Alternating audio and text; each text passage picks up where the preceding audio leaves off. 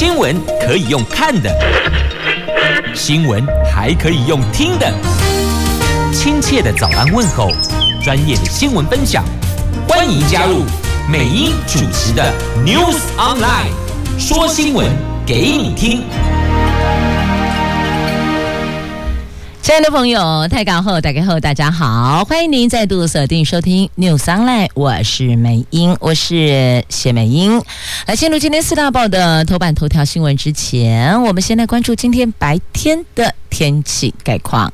北北桃白天温度介于二十七度到三十五度，竹竹苗二十六度到三十三度，温度都算是蛮高蛮炙热的，而新北。桃园白天会有降雨的机会，其他地区都是炎热、高温、晴朗的好天气哦。所以这阳光好天气、阳光好心情，同时要提醒您，防晒补水很重要。好，那么接着来看四大报的头版头条。联合报头版头，国防部说呢，中共的舰艇没有进入我国的领海，那到底有没有进逼二十四里临街区呢？这个问题，军方不哭不笑不点头也不摇头，他根本就是回避这个问题。那拜登不认为中国会进一步有所作为。那自由时报头版头条，这日本、美国首度。军演是以存利危机事态军演，这个“存”是存在的“存”，“利”是立即的“立”，立刻的“利”，存利危机事态军演。美国指挥官说，包括台湾有事。中国时报头版头条：就如果台海局势紧张的话，请问我们六十九万件的国宝该如何紧急撤离存放呢？那么，故宫是有提出了一个暂时疏散计划，但是被批敷衍。经济日报头版头条：七月份的出口连二十五红，金额达四百三十三亿美元，年增十四趴。那八月份挑战新高，全年拼。突破五千亿美元大关，好，经济日报头版头是财经相关新闻。你有没有觉得呢？这前几天的军演呢，就已经让我们觉得不是很妥当了。那么时间到了，它还继续延长啊，这真的是哦，超级肆无忌惮的。来自《由时报》、《联合报》头版头条，我们一起来关注了哦。这是共军持续的军演，引发了台海局势紧张。那根据中共新华社日前所发布的南。京舰迫近花东陆岸的影像，引发了首度进入我国临街区水域的质疑。国防部因此昨天举行了记者会说明。那被问到，媒体一定会追问嘛？那中共的军舰艇是不是曾经在这一波的军演进入我国二十四里临街区内呢？那国防部作战是他们说中共。机舰从来没有进入我国的领空跟领海，也说共军联合军事行动还在持续当中哦，等于并不是如他们之前所说的八月四号到八月七号为期三天，并没有。今哪里东已经八月九号了，到到昨天记者会的时候呢是八月八号，等于他们持续在 run。那中共最近在台湾周围军演引发了国际的关注。美国总统拜登在昨天八号首度发表看法，他说不担心，但是对中国动员规模感到关切。不过也强调，他不认为中国接下来会有任何进一步的作为。那面对中共持续军演，我国外交部昨天再次严厉谴责。并且要求中国政府要立刻停止升高紧张情势以及无理脱序的行为。那吴钊燮今天更将举行我国针对中国军事挑衅的回应。国际记者会要召开国际记者会了。那昨天的部分呢，是国防部有派出了十一位的将领，有算一算那个星星啊，因为将军就是有挂星星的嘛哦，算一算十九颗星星啊，一闪一闪亮晶晶，联合举行，就举行记者会，他们联合出席了。那公布了中共从八月二号。以来的军演动态，等于说我们都有掌握。不过，整场记者会对于国人所关切的战情的部分，大多是答非所问，回避，军方并没有正面的回应中共舰艇是不是进入我国二十四海里的临街区，而是说没有进入我国十二里领海，所以二十四跟十二差几把呢？这等差高球呢？这个回答的态度颇为暧昧。那新华社公布南京舰艇迫近东岸的画面，他们说这个照片属于假讯息，那所以。中国是拿假讯息吗？这个部分国防部还是有必要向国人说清楚、讲明白。因为如果真的进入我国的这个临街区，我们的海域的临街区，这个代气息就大条诶哦。所以这个部分国家有责任、有义务要让百姓清楚明白。那最重要就是安心。那如何能让我们安心呢？那再来越过海峡中线，这是有违联合国的规范，就是不合游戏规则。联合国还是有自己的一套的游戏规则，律定各国能够彼此相安。但如果这种挑衅的行为不断的一直逾越，难道你坐视不管吗？难道你放任他就这么肆无忌惮的？胡作妄为吗？就举个例子，如果你们家拎到了院子，把郎龙姐的亲门打后，你难道不跳脚吗？对，就是这个比喻。你把这个家伙放大到国与国之间。至于国防部的国军的部队行动。那他们说，国军二号开始派遣兵力对应共军，三号下令从四号的八点，国军进入加强戒备，陆军的战备部队提升为特遣队，我们的海军空军增加机动待命舰以及地面警戒。那么八月四号到八月七号，防空飞弹阵地再增加五个连，提升警戒姿态，是完成整备。那对于中共屡屡逾越海峡中线，国军派遣北部及南部战机起飞对应；那海军则是派遣侦巡舰并航监控来看、监测、监视、掌握共军的动态，而且下令机动待命舰出港支援驱离。那防空部队提升防空飞弹以及岸置反舰飞弹警戒外岛。依防区部队运用信号弹告警，那战备部队进入守备位置进行警戒，等于就是警戒的意思，就是我已经 stand by 在这里，我 hold 在这里的。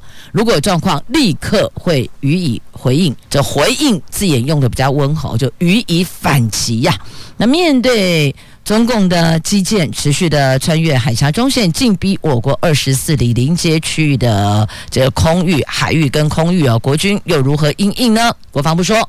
国军会因应威胁、武器装备更新等因素进行弹性调整，所以他结论就是告诉你，我们准备好了，随时应对调整、弹性调整哦，就是这样子。那到目前为止，你我都还可以如常生活，就表示一切都还在控制当中。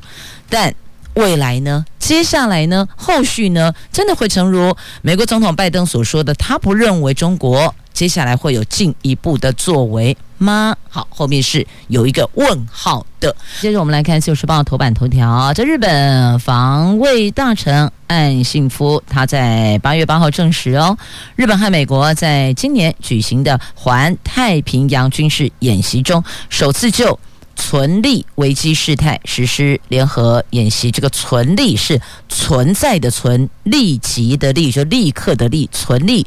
危机事态的联合演习，那时间是七月二十九号到八月三号之间。由于中国人民解放军在八月三号启动了围台湾，就是包围台湾实弹演习，而且其中有五枚飞弹坠入日本专属经济区。那岸田夫在这个时间点公布这项讯息。有很大的牵制用意。那对于这一套存立危机事态的演习剧本，是不是适用在台湾有事的时候呢？那环太平洋演习指挥官也是美国海军第三舰队的指挥官鲍伊尔，他说，这将提高包括台湾在内的所有军事应对，等于就是涵盖了啦。好，那环太平洋演习是美国海军主办的，大概两年。办一次，也是全球最大型的多国联合军演。今年举办时间是六月二十九号到八月四号，总共有二十六个国家参加，动员官兵有两万五千人。日本派出海上自卫队最大型的准航空母舰出云号，还有护卫舰高坡号，以及陆上自卫队的西部方面队。共同参加。那今天重点是首度就日本的存立危机事态进行演练。那这个存立危机事态是日本在二零一五年制定的和平、安全、法治区分的危机等级，这个等级仅次于武力攻击事态。所以你如果把它做一个排序哈，第一个就最危险的。就是武力攻击，第二个就是存在立刻的危机。那现在这一次的演习是拉第二帕的危机等级出来。那在关系密切的美国等其他国家受到武装攻击，而且威胁到日本存亡危机的时候，日本就可认定这个叫做存立危机事态，而且发动集体自卫权。也就是说呢，到这个点上，他们就会反击，那么就会。有更激烈、积极的作为来保家卫国，大概是这个意思哦。所以他们就是已经有进行了联合的演习啊，这是《自由时报》头版头条的新闻。那么接着再来看一下《中国时报》头版头，那民众还有国人想知道。一旦假设台湾海峡局势紧张，请问我们的国宝要怎么去撤离存放？要好好的收好呢？啊只是故宫提出来的这个疏散计划哦，被批敷衍呐、啊。这万一台海局势紧张，请问？故宫博物院收藏的大批历史文物，我们该如何安置？哎，有六十九万件呢。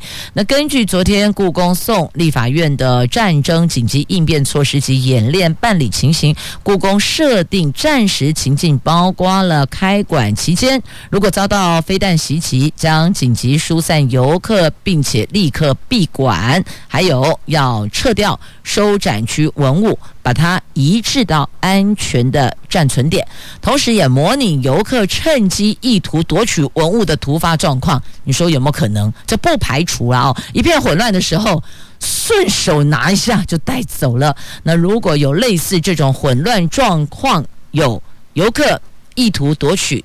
故宫的文物，那么在战争时危急状态，为了分散风险，紧急将重要的文物疏散运送到院外的安全地点存放，避免因为战争而被破坏。只不过呢，对于所谓的院外安全地点这些规划，通通没有交代，只有一句话带过去，就啊，我会把它疏散到院外安全地点。然后就句点了，结束了，然后就没有然后了。那国民党立委林奕华说，这份故宫标示为密件的疏散计划，一点实质内容都没有。故宫似乎觉得战争根本就不会发生嘛，或者就算发生也不会攻打故宫。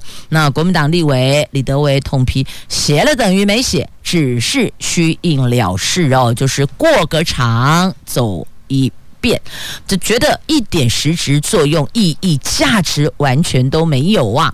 那在俄罗斯乌克兰战争，他们三月爆发战争的时候，乌克兰的利沃夫国家博物馆被迫匆促撤离馆藏，他们有一万两千件的文物何去何从，也引发国际关注哦。那林奕华说，战争爆发的时候呢，利沃夫国家博物馆是紧急动员所有员工打包上万件的艺术品撤离，但是却。找不到安全的地方，找不到合适的地方存放。那我们的故宫有六十九万件宝贵的文物，因此。必须要超前部署，提出完整因应之道，包括了有分散风险、文物的运送路线如何确保安全，那有没有被调包的疑虑？有没有狸猫换太子？否则战火无情，如何在紧急时刻保存我们珍贵的文物呢？那么也有传说，听说有人说会有九万件的精品会移至到美国、日本，那这个部分遭到否认。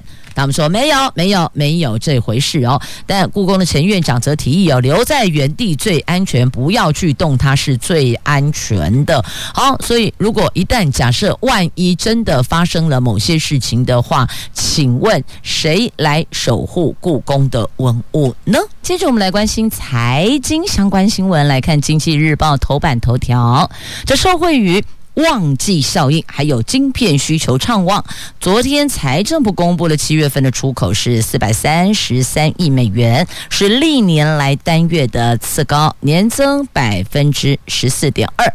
连二十五红啊！那财政部看好全年出口表现，渴望首度突破五千亿美元大关哦。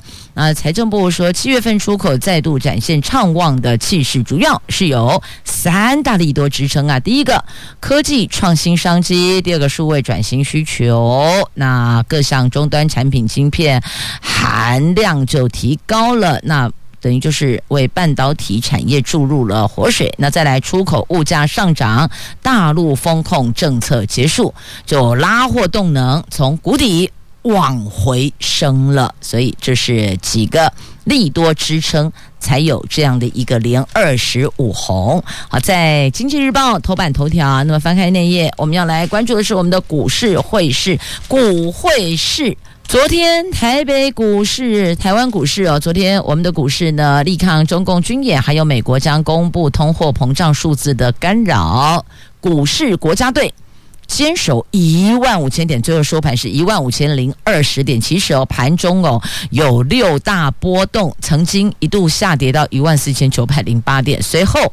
国家队启动进场护盘的，就 hold 住了，撑住了。只是虽然守住一万五千点，但是市场普遍退场观望，成交量缩，只有一千七百四十五亿，这创下了这一年九个月来的新低点，那这二十一个月来的新低哦。好，这成交量有比较萎缩。那再来看汇市，那因为有三大原因哦，热钱最近都持续的落跑。第一个是。美国最新公布的就业数据强劲，第二个台海关系拉警报了，第三个刚好外资鼓励汇出旺季，就这三大原因让。热钱最近是持续的落跑，昨天一天而已哦，就昨天八月八号，估计大概汇出了有六亿美元。不过新台币汇率在央行跟出口商抛汇上，还是稳守二十九字头，中场贬值四点六分，最后收盘二十九点九九六元，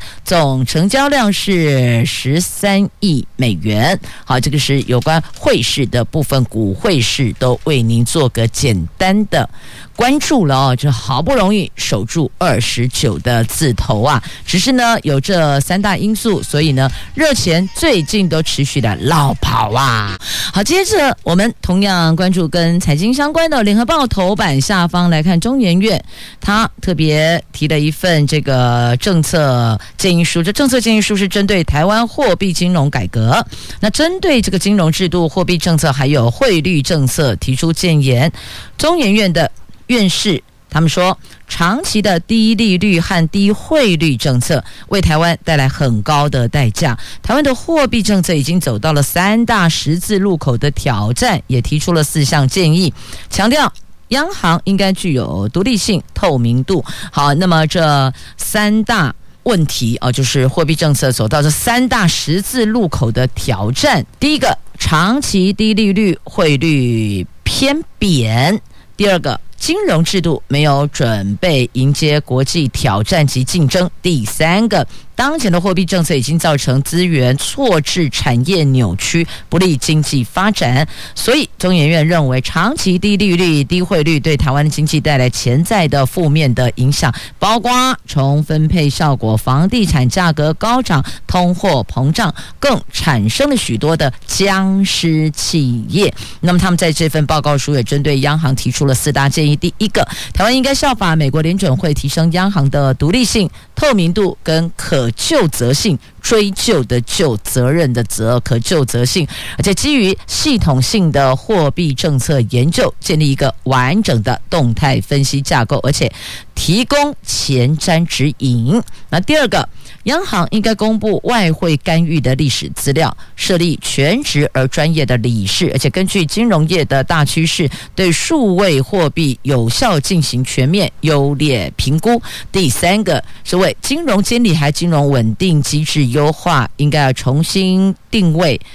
个体审慎监理还有总体审慎监理的主管机关设立金融稳定委员会。第四个，从大数据的观点，尽快修订个资法，建立完整的可携资料权，携带的息哦，可携资料权，建构更完备的数据中心，整合。还有配对跨产业、跨部门、跨国的生产商、代理商和消费者。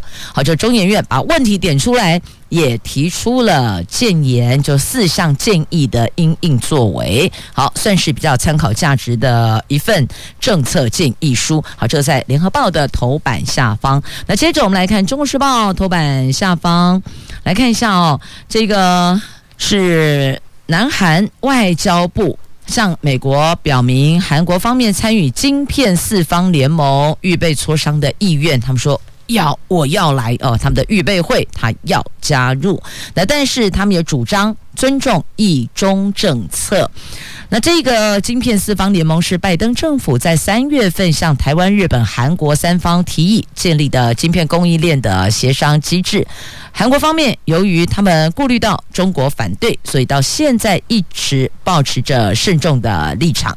根据韩国的媒体报道，指说晶片四方联盟预备会议上，韩国将主张应该尊重一个中国政策，并且不会提及对中国方面设任何出口壁垒。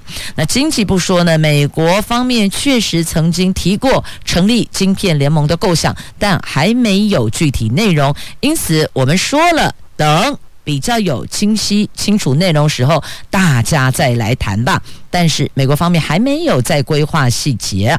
那经济部认为，晶片四方联盟如果成立，应该是官方对官方的平台，政府一定会出面，就有点类似像我们企业界的 B to B 的概念啦。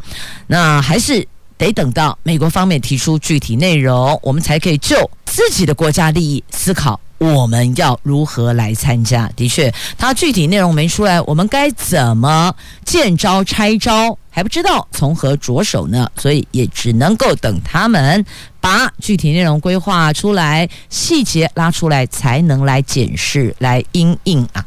那韩国总算说了，他们愿意。这个参与，但是呢，也先透露讯息哦，会尊重一个中国政策。其实为什么要提前先曝光他们的态度呢？其实主要就是避免去激怒中国。就是这个样子。好，这个是在今天的中时的头版下方的新闻。来，接着中时报头版下方来看快筛剂这一则新闻呢，说消基会痛批呀、啊，这快筛剂价格居高不下，是政府跟快筛业者联手发灾难财。疫情指挥中心在五月二十六号改采快筛阳性就确诊的政策，新冠快筛剂成为了国人检测是否染疫确诊的一个重要判别工具。但是一个小贵森森内价格居高不下。昨天消基会痛批政府制定每一剂一百元的公定配售定价，无形中成为了市场的保底价格，形同政府与业者手牵手发这个。灾难采样，应该这个部分要尽速回归市场机制吧。那消基会搜集的市面上有九十四家药局的快筛剂的价格调查，发现一剂最高价格三百一十五元，最低一百二十元。那市面上所贩售单支的鼻腔快筛剂，平均售价是一百六十点九四，等于是差不多一百六十一元了。那唾液快筛剂呢是一百六十四点五八，差不多一百六十五元了。那市面上贩售快筛剂平均都高于政府配售价格的六成到六成五以上，最高售价跟政府定定每一剂一百元，相差了三点一五倍。那市面上没有低于一百元以下的快筛剂呀，所以消基会说，五月份市场缺乏快筛剂的时候，政府为了提升厂商进口的意愿，所以强制将快筛剂的定价定为每一剂一百元，保障进口厂商的利润。但是当供应量已经满足市场需求，快筛剂的售价就应该要回归市场机制啊。可是政府实施配售制度，已经产生了价格效应，成为市场保底价格。所以呢，他质疑。政府率先把快筛剂配售价格拉高，民间业者跟进后持续的加码，难道这个不是政府跟业者携手发国难财吗？所以这如果不叫携手发灾难财，什么才叫携手发灾难财呢？这手牵手一起来发财的概念啦。那民众也说了，国外的快筛试剂价格都有因应时局有调降，可是国内却大相径庭，甚至还出现价格之乱。前指挥官陈时中跑去选台北市长，没有处理疫后延续的问题，令人相当失望哦。超前部署沦为落后部署。那昨天陈时中团队强调，指挥中心已经有官方的回应，请以指挥中心的回应为主。他们竞选团队就不对这个问题做出任何的表态了哦。好，这个。在今天的《中国时报》的头版下方的报道，详情您就自行翻阅了。所以您是否也认同？那有的时候是因应现况做了一些调整，但是呢，当那个环境条件不一样了。是不是应该要回归到市场机制，而不是继续的有一个保底价格呢？这个大家可以讨论看看呢。如果您觉得认同的话，或许把这个想法反映给您选区的立法委员，请他在立法院对中央。提出质疑，提出建言，提出要求。好，那么《自由时报》头版下方还有这一则跟钱也有关系的，不过呢，这个是违法的，这明着暗着都违法。你去恫吓装潢的承包商。那请问这有没有问题？当然有啊！来看统促党白茉莉等七个人被起诉了。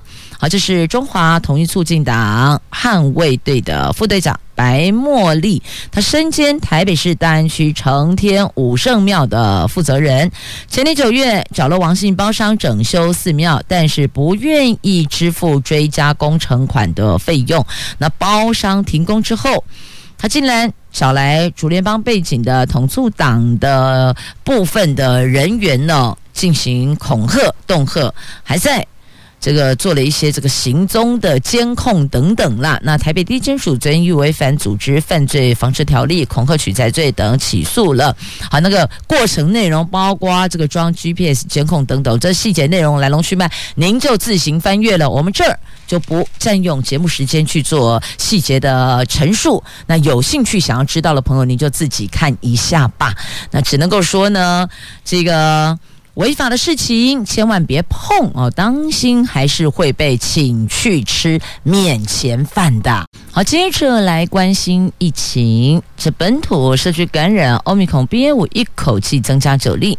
指挥中心说，个案都在北北桃、台北、新北、桃园，而且都不是重复感染的，是不同事件病毒序列也不一样的，所以研判北部有传染链持续中，而且是多点散发。预估 BA 五占本土个案比率已经上升到五 percent 的百分之五了，北部更可能达到十 percent，未来几周将逐渐的上升啊！所以看到重点了没？北北桃，第二个重点，传染链多点散发呀！这台北是五例。新北两例，桃园两例，这都不是重复感染哦，病毒序列嘛不赶快啦。那专家评估这一波疫情恐怕会有三万例哦。那国内各项活动逐渐的恢复，边境松绑措施仍应持续的进行。现在不晓得还有多少国家入境要隔离。那如果国内持续的保持一两万例重症跟死亡减少，生活是应该是可以正常化的哦。但是比较担忧的就是，如果这个感染数字有上升的话呢？好，那么再继续来看哦，这本这个这个星期哦，疫情平台下个礼拜不排除有可能会上升。那昨天公布的本土确诊一万五千两百零六例，好，这是昨天公布的数字，写下近一百天来的最低数字，死亡人数二十六例，也是八十五天以来的最低。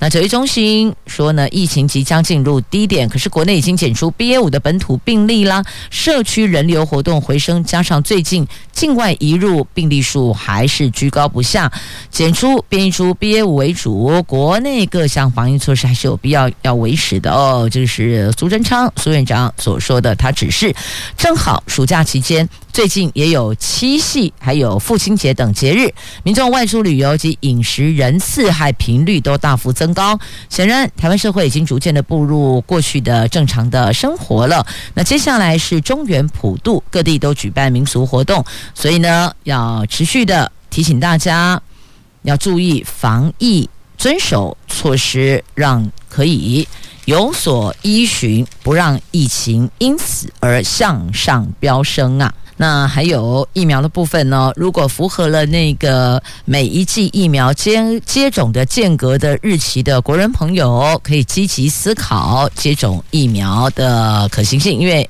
也牵涉到个人体质的问题，亦或者身体有其他疾病的因素，所以务必要询问医师。如果您有疑虑的话，务必要询问医师。来继续关心我们的少子化冲击到了教育的话题，这少子化冲击猛烈。昨天教育部公布了国立以及私立高级中等学校，包括进修部哦。一百一十一学年度的免试入学续招总名额一万五千六百一十九名。什么叫做续招？就表示呢还要再进行招生，就是缺额的意思。了解了吗？所以才进行第二轮的招生啊。这个部分。数字是一万五千六百一十九名，其中私立高中只有一百零四所学校，一万一千零四十三名的缺额，占比达到七成一。在全国十五个就学区中，以高雄区两千四百三十四名是最多的。全国私立学校工会理事长游荣辉预估，五年之内恐怕会有三分之一的私立高中退场，冲击最大的是偏乡的私立高职啊。那相较于上个学年就一百一十学年呢，有两百零六所学校续招，总名额是一万六千八百四十九名。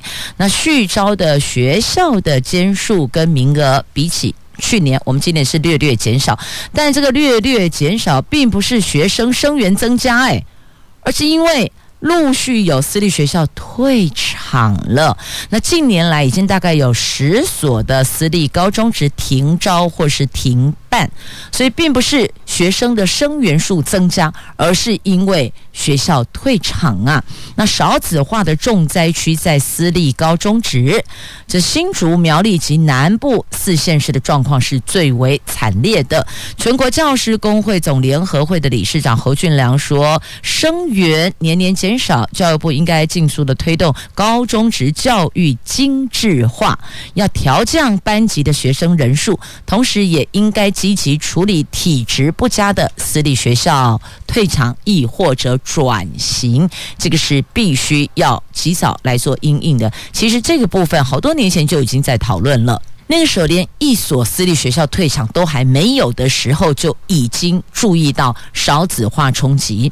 现在一今年度的新生人口，你就可以拉到接下来他们要就读高中高一的时候，那个时候的学生的生源数。所以其实从出生人口就可以看到接下来，包括幼稚园幼教的需求到小学到中学到大学，这一路都是过去的。所以要及早因应超前部署，赶快规划该退场的、该转型的、该辅导的都不能到了，已经不会穿不会亏呀，要进。加护病房了才来喊抢救，那个都来不及啦。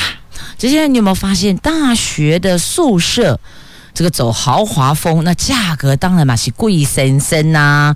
这两人房一个学期一个人要两万五千元呢。这大学学生宿舍变身成为了豪华饭店呐。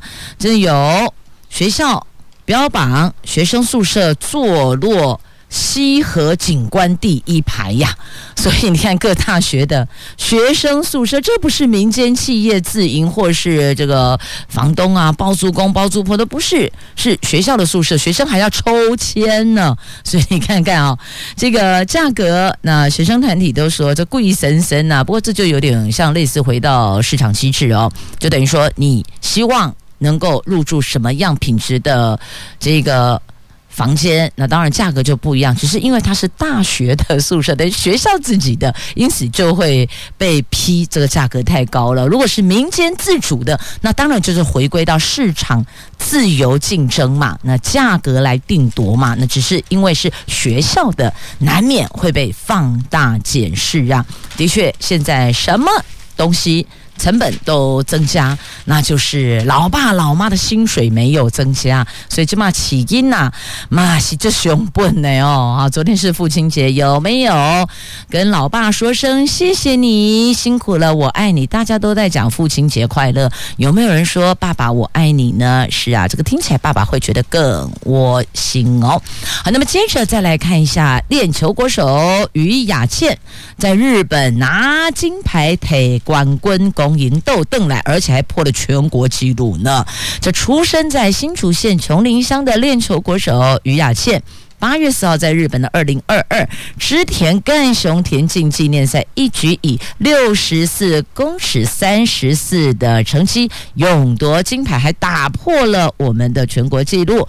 他在昨天八月八号返回母校全林国中指导学弟妹练球技巧。那现场杨文科特别前往颁发五万元奖励金，勉励体育班的学生精益求精，向学姐。看齐，继续在运动项目发光发热啊！所以其实我们有很多很优秀的台湾之子哦，他们以自己非常精湛的这单项运动，在国际赛事上为国争光，这些都是台湾之光啊！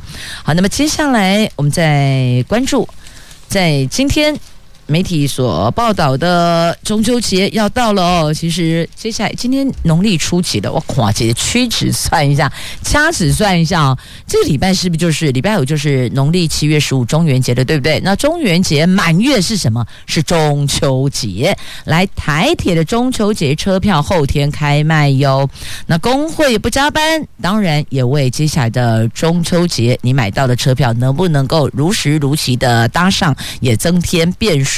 所以等于就是你即便买到票抢到票也不一定有车搭，最后可能就是叫做类火车，类似的类类火车了。这中秋连假要到了，昨天台铁宣布九月八号到十二号全线加开各级列车一百二十二班次，后天八月十一号凌晨零点开放订票。尽管台铁如常的公布连假订票讯息，但是因为台铁劳资公司化执法协商频频。因触礁，台铁企业工会扩大中秋节等国定假日不加班的联署行动，甚至还启动罢工程序，已经开始在走这个程序喽。如果最终协商无法达成共识，那不加班铁定成定局。届时民众就算你手上有车票，也没有车可以搭乘啊！所以有民众现在超犹豫的，我到底要不要去抢票？抢还是不抢？哎，只好来折花瓣了哦，抢或不抢。但台铁还是如常推出，也表达出。积极想要沟通的想法，但是呢，如果没能达成共识，即便你再有心，也枉然呐、只是对所有急于要返乡团圆的民众来讲，我们需要的是更确切、更稳定的车票，而不是拿到了一张届时类似像空头支票兑现不了的车票哇！好，这是台铁中秋车票。那我可能大家关心一下高铁什么时候？可能高铁在这一部分比较稳一点，给大家有一种安全感跟安定感吧。好，不管怎么说呢，这大众运输啊牵一发而动全身，要。审慎呐！来来来，这面对农民提出说，请啊协助我们的农渔牧业者规划转作。但农委会陈其仲主委说啊，为什么要做？他有一万多五以下没被走嘞。好，我们来看今天联合报的 A 五话题版面的头条。在中国大陆去年起先后禁止我国多项的农渔产品，绝大多数的品项销往中国的数量都占整体外销过半以上，就是五十 percent 以上了。像白带鱼，甚至是百分之百只销往中国大陆的。去年起。凤梨，还有凤梨世家、莲雾、石斑鱼、柑橘类、白带鱼、竹荚鱼等农渔产陆续都被禁止销往大陆。那根据农委会的统计，去年柑橘类的柳橙、文旦柚、葡萄柚和柠檬销往大陆占整体外销。分别有五成九、六成八、九成八跟百分之百，所以等于全部都过五成以上了，甚至还有百分之九十八、百分之百的。那白带鱼就是百分之百，石斑鱼就是百分之九十一。那凤梨去年遭到禁止销往前的占比也有百分之九十五啊。那这一些的农渔产只好回销回台湾，成了产销沉重的压力。但目前只有凤梨还有凤梨世家鼓励转作。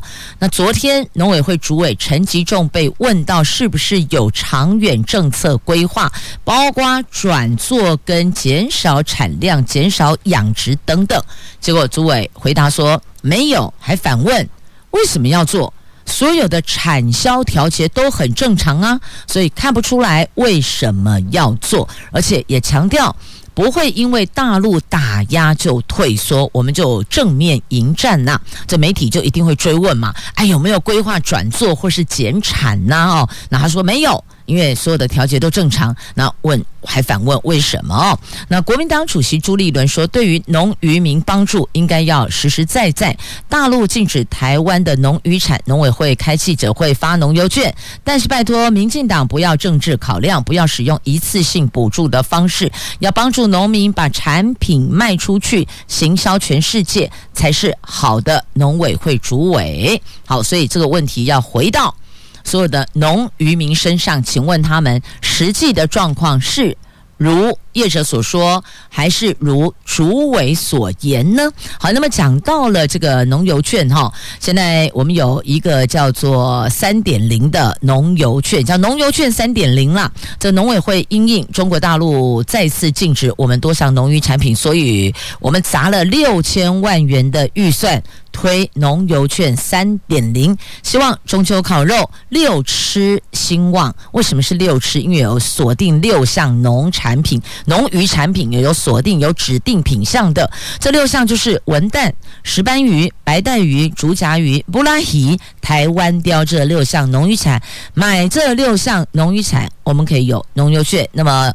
有机会可以抽两百元的这个农油券哦，满就等于说，我们只要购买这六项农渔产品，满六百有机会再抽两百元的农油券，应该再这么说才对哦。正确的说法应该是买这六项农渔产品，有机会满六百就有机会参加抽奖，那这个抽奖的奖品就是两百元的农游券，这样了解了吗？